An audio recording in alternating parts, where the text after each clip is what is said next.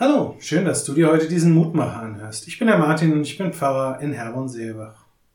Kennst du diese Geschichte von dem kleinen Hirtenjunge, der immer rief, dass der Wolf gekommen sei, um eins der Schafe zu stehlen? Als Kind habe ich diese Geschichte erzählt bekommen. Als Vater habe ich sie dann weiter erzählt.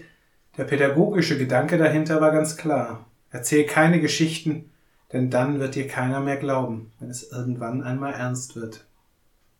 Und dann dann bin ich Pfarrer geworden und erzähle nun Geschichten, die immer weniger Menschen wirklich richtig glauben. Und ich kann verstehen, warum. Denn vieles von dem, was wir erzählen, ist nun einmal nur schwer zu glauben. Auch ich selbst bin hier und da manchmal wirklich dadurch herausgefordert.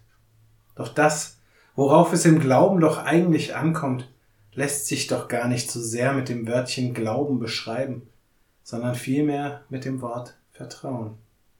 Und auch wenn es mir manchmal durchaus schwerfällt zu glauben, so vertraue ich darauf, dass Gott seine Verheißung, sein Versprechen erfüllen wird. So wie der Psalmbeter, dem wir die heutige Losung verdanken.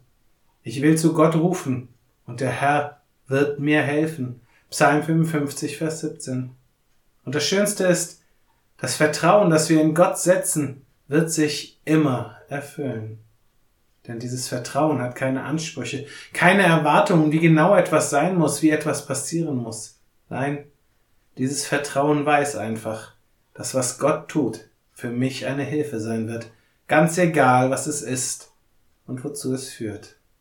Und je öfter ich nach Gott rufe und ihm von dem erzähle, was mich beschäftigt, desto besser lerne ich das zu erkennen. Ich lade dich ein, noch mit mir zu beten.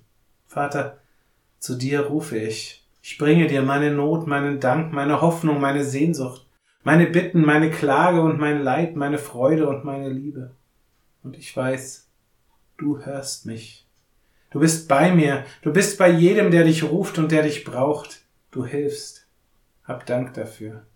Und schenke mir und uns immer wieder offene Augen, offene Ohren, ein sehendes und hörendes und fühlendes Herz, das deine Hilfe immer wieder erkennt.